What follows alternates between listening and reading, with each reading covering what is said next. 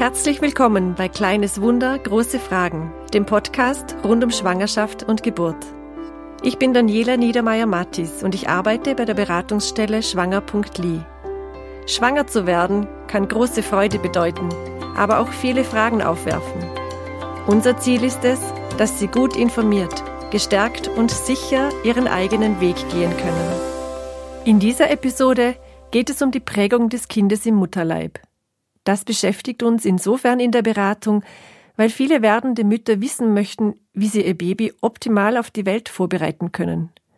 Bei konfliktbeladenen Schwangerschaften stellt sich darüber hinaus die Frage, wie es sich auf die Entwicklung des Babys auswirkt, wenn es der Mutter nicht gut geht.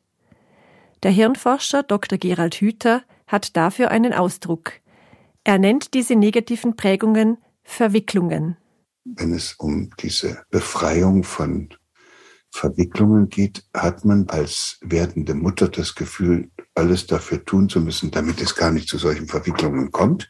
Also, und das ist was anderes, als wenn man alles dafür tun wollte, dass das Kind gefördert wird und optimiert wird. Nein, es geht darum, dass man alles dafür tun sollte, dass das nicht zu solchen Verwicklungen kommt. Und wenn man dann feststellt, dass es doch zu gewissen Verwicklungen gekommen ist, dass man dann wiederum alles dazu tut, dass das Kind aus diesen Verwicklungen herausfindet. Und dann ist man als Eltern so etwas wie ein Entwicklungshelfer.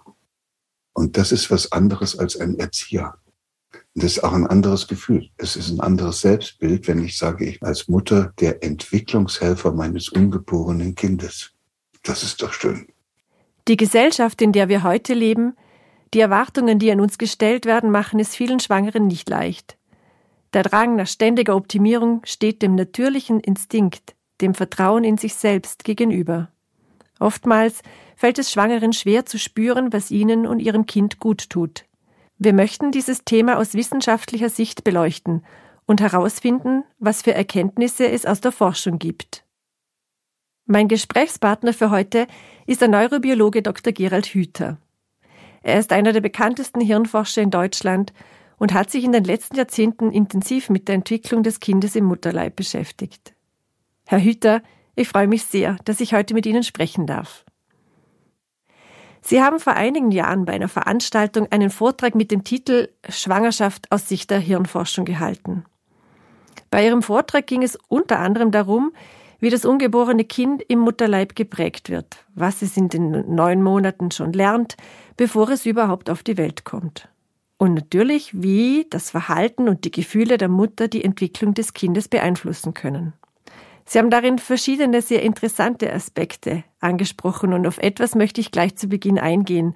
Da gab es nämlich das Beispiel einer Frau, die während ihrer Schwangerschaft Mozart hört, weil sie irgendwo gelesen hat, dass es gut für das Baby ist, obwohl ihr klassische Musik überhaupt nicht gefällt. Sie haben dazu Folgendes gesagt. Freude und Begeisterung sind ganz individuell. Und wenn mir Mozart keinen Spaß macht und ich dabei keine positiven Gefühle entwickle, dann übertragen sich logisch auch keine positiven Gefühle auf das Kind. Das ist ein sehr spannender Aspekt, weil wir in der Beratung auch oft von unseren Klientinnen gefragt werden, ja, was kann ich denn konkret tun, um ein ungeborenes Kind in der Schwangerschaft zu fördern? Wie kann ich das Kind auf die Welt vorbereiten? Was würden Sie aus wissenschaftlicher Sicht dazu sagen?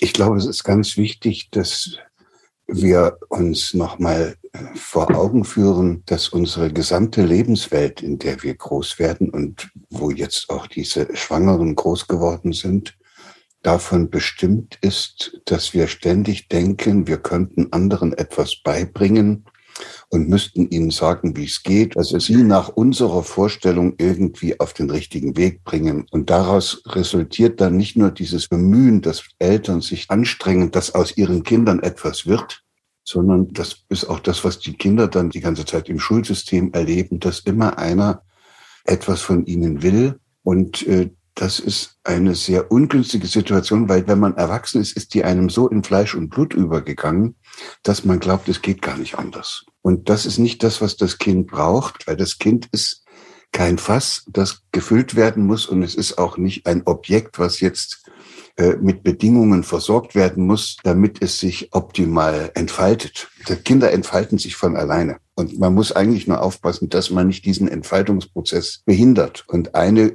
der stärksten Behinderungen für diesen Entfaltungsprozess, der sich da im Mutterleib abspielt, auf der Ebene dieses ungeborenen Kindes, besteht eben darin, dass es der Mutter nicht gut geht während der Schwangerschaft. Und jetzt müssen wir uns anschauen, wie das auf Seiten des Kindes, des ungeborenen Kindes erlebt wird. Also nicht, dass wir denken, das ist doch egal, ob es der Mutter gut geht oder nicht, Hauptsache, das ist noch drin, sondern wie empfindet dieses ungeborene Kind diesen Umstand, dass es der Mutter nicht gut geht. Und das können wir inzwischen ja auch regelrecht messen. Und zwar anhand dieser Fähigkeit des Kindes, dass wenn es ihm richtig gut geht, macht es das, was es immer am liebsten macht. Entweder es schläft, das macht es sehr viel während der Schwangerschaft, oder es probiert spielerisch aus, was es schon alles kann. Und das kann man auch im Ultraschall sehr schön sehen, wie die dann ihre kleinen Ärmchen und Beinchen ausrecken und ausprobieren, wie man die verbiegen und wie man die nutzen kann. Und durch diese eigene Bewegung, die das Kind vollzieht, werden ja auch die Netzwerke im Hirn herausgeformt, die dann erforderlich sind, wenn das Kind auf die Welt kommt, damit solche Bewegungskoordinationen auch gelingen. Und das heißt, äh, wenn es dem Kind gut geht, wird es gut versorgt mit der mütterlichen Blutversorgung über die Plazenta. Es wird auch gut mit Sauerstoff versorgt, weil die Mutter tief durchatmet und ruhig atmen kann. Das Kind hat eine Umwelt im Uterus, die davon gekennzeichnet ist, dass das auch weich ist. Und wenn es der Mutter nicht gut geht, spannt sich die Bauchdecke an. Das kann man dann regelrecht sehen. Dann erstarrt das ungeborene Kind. Wir nennen das Freezing. Und das hängt damit zusammen, weil die Bauchdecke sich anspannt, der ganze Druck auf das ungeborene Kind geht und es fühlt sich regelrecht zusammengedrückt und reagiert darauf mit einer Notfallreaktion, Erstarrung. Und das ist natürlich nicht gut, wenn man während der Schwangerschaft als Kind immer wieder erleben muss, wie man da plötzlich in eine Situation kommt, wo man so zusammengedrückt wird, wo dann gleichzeitig auch noch, weil es der Mutter nicht so gut geht, da irgendwie Herzrasen zu hören ist. Und äh, da kann man sich schon vorstellen, da kriegt das ungeborene Kind regelrecht Angst. Das ist natürlich ein Thema, das uns in der Beratung wirklich auch oft begegnet. Frauen, die sich in der Schwangerschaft schlecht fühlen, zum Beispiel Stress am Arbeitsplatz oder in der Beziehung haben oder auch die Schwangerschaft sogar ungeplant war, die stecken da wirklich oft in einem Dilemma. Mitunter führt das auch zu einem Gefühl der inneren Zerrissenheit. Ich will alles gut machen, aber die Realität ist eine andere. Und wenn wir Stress haben, übertragen wir diesen ja auch auf unser ungeborenes Kind. Und nicht nur das, man darf ja auch nicht vergessen, dass die positiven Gefühle genauso auf das Kind übertragen werden und beim Kind ankommen. Deshalb finde ich wichtig, nochmal zu betonen, was Sie vorhin schon gesagt haben. Eigentlich muss man gar nicht so viel fördern und optimieren, auf jeden Ratgeber hören, dass das Baby optimal gedeiht. Also es gedeiht optimal, wenn es der Mutter optimal geht. Und da gibt es so ein schönes Beispiel, das kenne ich von den, ich glaube, die Sioux-Indianer in den USA. Da war das ein Brauch, dass immer dann, wenn eine äh, Frau aus dem Kreis eines Stammes schwanger wurde, dann wurde die in den Kreis der Erwachsenen hineingestellt und sie haben ihr alle versprochen, dass sie alles dafür tun werden, dass es dem ungeborenen Stammesbruder oder der ungeborenen Stammesschwester im Mutterleib so gut wie möglich gehen möge. Ist das nicht schön? Wunderschön. Wenn es der Mutter gut geht, geht es auch dem Baby gut. Und dafür braucht die Mutter auch Rückhalt. Nicht umsonst spricht man auch vom ganzen Dorf, das es braucht, um ein Kind großzuziehen. Die große Frage ist natürlich, wie wir das in unserer heutigen hektischen, manchmal auch stressigen Welt erreichen können, wie wir dahin kommen. Und das Grundgesetz heißt so langsam wie möglich. Das Kunststück der Embryonalentwicklung und dann auch später der kindlichen Entwicklung äh, bestand darin, dass wir Bedingungen geschaffen haben, in denen es langsam gehen konnte. So langsam wie möglich. Weil nur dann, wenn kein Druck auf das Kind wirkt, es selbst aus sich selbst heraus spielerisch ausprobieren kann, wie etwas geht. Sobald Druck auf dem ungeborenen Kind liegt, kann es gar nicht anders reagieren, als diese Prozesse, die da ablaufen, zu beschleunigen. Das führt immer zu einer Art Beschleunigung des eigentlich auf Langsamkeit ausgerichteten Entfaltungsprozesses.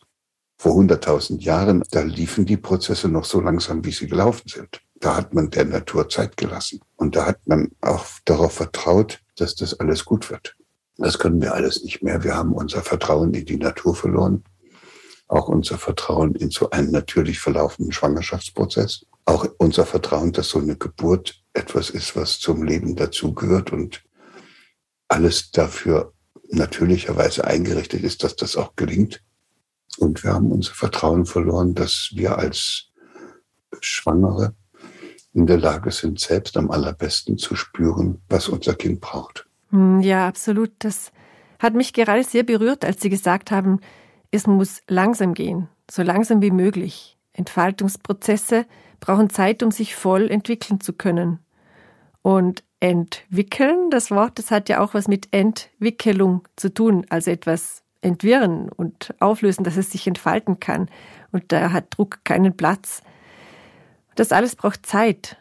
Wenn bei uns in die Beratung eine schwangere Frau kommt, die gerade in einer Krise ist, dann machen wir das auch. Wir unterstützen sie dabei, aus der Hektik und dem Stress auszusteigen, dass sie innehalten kann, in sich hineinhören und da kommt auch eine gewisse Langsamkeit hinzu dann.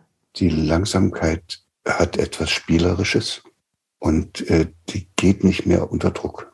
Also indem wir diese Gesellschaft jetzt so gestaltet haben, dass alles unter Leistungsdruck stattfindet, verhindern wir, dass das stattfinden kann, was für eine komplexe Ausreifung unseres menschlichen Gehirns erforderlich wäre, um es so deutlich zu sagen. Und es ist ja auch davon auszugehen, dass es durch diese Druckbedingungen, die da von außen auf das Kind einwirken, auch schon vorgeburtlich, dass es da nicht zu einem Entfaltungsprozess kommt, wie wir uns das wünschen, sondern es führt dazu, dass Prozesse sich dann doch irgendwie anders entwickeln, schneller und nicht so harmonisch. Und der schöne Begriff, den man dafür finden kann, ist, dass man sagen kann, wenn man Druck macht, kommt es zu Verwicklungen.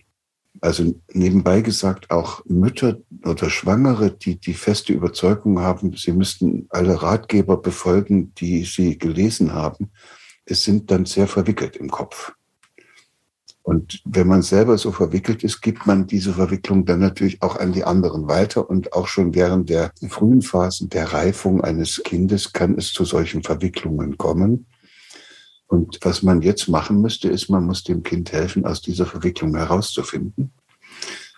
Und das nennt man dann, wenn es gelingt, eine Entwicklung.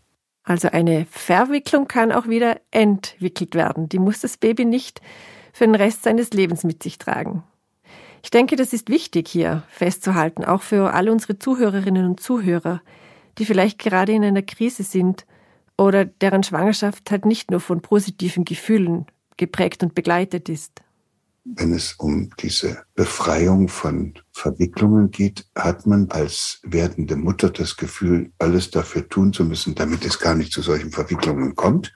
Also, und das ist was anderes, als wenn man alles dafür tun wollte, dass das Kind gefördert wird und optimiert wird. Nein, es geht darum, dass man alles dafür tun sollte, dass das nicht zu solchen Verwicklungen kommt. Und wenn man dann feststellt, dass es doch zu gewissen Verwicklungen gekommen ist, dass man dann wiederum alles dazu tut, dass das Kind aus diesen Verwicklungen herausfindet. Und dann ist man als Eltern so etwas wie ein Entwicklungshelfer.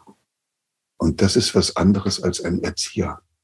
Und das ist auch ein anderes Gefühl. Es ist ein anderes Selbstbild, wenn ich sage, ich bin als Mutter der Entwicklungshelfer meines ungeborenen Kindes. Das ist doch schön. So kommt man viel besser ein, als wenn man dauernd sagt, ich bin als Mutter verantwortlich dafür, dass das Kind alles kriegt, was es braucht. Das stimmt. Das ist ein wunderschönes Bild. Entwicklungshelferin sein für mein Kind. Wenn ich so darüber nachdenke, hat das alles auch mit einer Grundhaltung zu tun, die sich mit der Zeit auch geändert hat. Ich kann mich gut erinnern, als ich Kind war, da haben die Erwachsenen oft davon gesprochen, dass eine Frau guter Hoffnung ist. Da wusste man, ah, die kriegt ein Kind. Diesen Ausdruck, den hört man heute gar nicht mehr so oft. Und da ist ja auch ein ganz bestimmtes Gefühl damit transportiert worden, nämlich guter Hoffnung sein, also im Vertrauen sein, in Erwartung. Dieses Gefühl, dieses Urvertrauen in uns selbst ist vielleicht auch ein Stück weit verloren gegangen und wir haben es nicht mehr oder nicht mehr so gut. Das fällt uns dann vielleicht schwer. Das ist die fatale Entwicklung, die sich jetzt schon seit einigen Jahrzehnten hier in der westlichen Welt abgespielt hat. Menschen, die immer mehr und immer besser versuchen äh, zu funktionieren und dabei immer äh, leichter bereit sind, ihre Lebendigkeit dafür zu opfern. Die spüren sich nicht mehr richtig. Also es sieht alles nicht so ganz günstig aus, weil es zu sehr funktionalisiert ist. Und ich glaube, dass wir im Augenblick eben eine große Wendezeit erleben, nämlich eine Zeitenwende, die dazu führt, dass wir uns dessen langsam wieder bewusst werden, wie sehr wir uns von uns selbst entfremdet haben. Und deshalb leiden darunter auch Schwangere, weil diese Frauen sich natürlich auch sehr weit von sich selbst entfremdet haben, sich selbst auch nicht mehr gut spüren und deshalb ihnen auch diese intuitiven Fähigkeiten nicht mehr zugänglich sind, mit denen eine Schwangere normalerweise spürt, wie es ihrem Kind geht. Es gab mal eine Zeit, wo das sehr viele Schwangere einfach fühlen konnten, spüren konnten. Da fällt mir wieder das Beispiel ein mit der schwangeren Frau, die Mozart hört, obwohl sie das gar nicht mag. Sie kann vielleicht nicht selbst spüren, was ihr gut tut. Man kann das Ganze auch als Chance sehen, denn in jeder Schwangerschaft besteht auch die Möglichkeit, wieder etwas dazuzulernen, dass ich mich wieder an etwas erinnern kann, was ja auch epigenetisch abgespeichert ist in mir, weil es Generationen vor mir ja auch schon so konnten. Vielleicht kann ich dadurch auch wieder ein Stück mehr zu mir selbst finden, zurück in dieses Urvertrauen. Sie haben im Laufe dieses Gesprächs gesagt, wenn ein Kind auf die Welt kommt, bringt es von sich aus schon alles mit, was es braucht, um sich zu entfalten. Das ist ja auch eine Art Grundhaltung, wenn man das so sagen kann, und die kann sich auch auf uns Erwachsene übertragen. Die Kinder holen uns ja gewissermaßen wieder aus unserer Funktionalität heraus. Und es ist eigentlich das größte Geschenk, was Eltern erleben können, nämlich dass sie noch einmal mit einem Kind zusammen sein dürfen, was diese ganze Lebendigkeit, die bei ihnen schon weitgehend unterdrückt und verloren gegangen und eingewickelt worden ist, dass sie diese ganze Lebendigkeit in diesem Kind nochmal wiedererleben dürfen. Bei manchen Eltern führt es dazu, dass die das dann auch wieder richtig spüren, wie lebendig sie selbst sind. Und dann war das Kind ein Entwicklungshelfer für die Eltern. Eine schöne Metapher, nämlich, dass die Eltern Entwicklungshelfer für die Kinder sind und die Kinder aber ihrerseits Entwicklungshelfer für die Eltern. Genau. Wenn man dafür offen ist, kann man wirklich unglaublich viel von den eigenen Kindern lernen. Das stimmt. Herr Hüter, es war ein tolles Gespräch mit Ihnen, mit wirklich wichtigen Inputs. Es gibt viele Dinge, Bilder, die bei mir nun hängen geblieben sind. Es war interessant, mit Ihnen über Themen nachzudenken, die uns auch in der Beratung beschäftigen.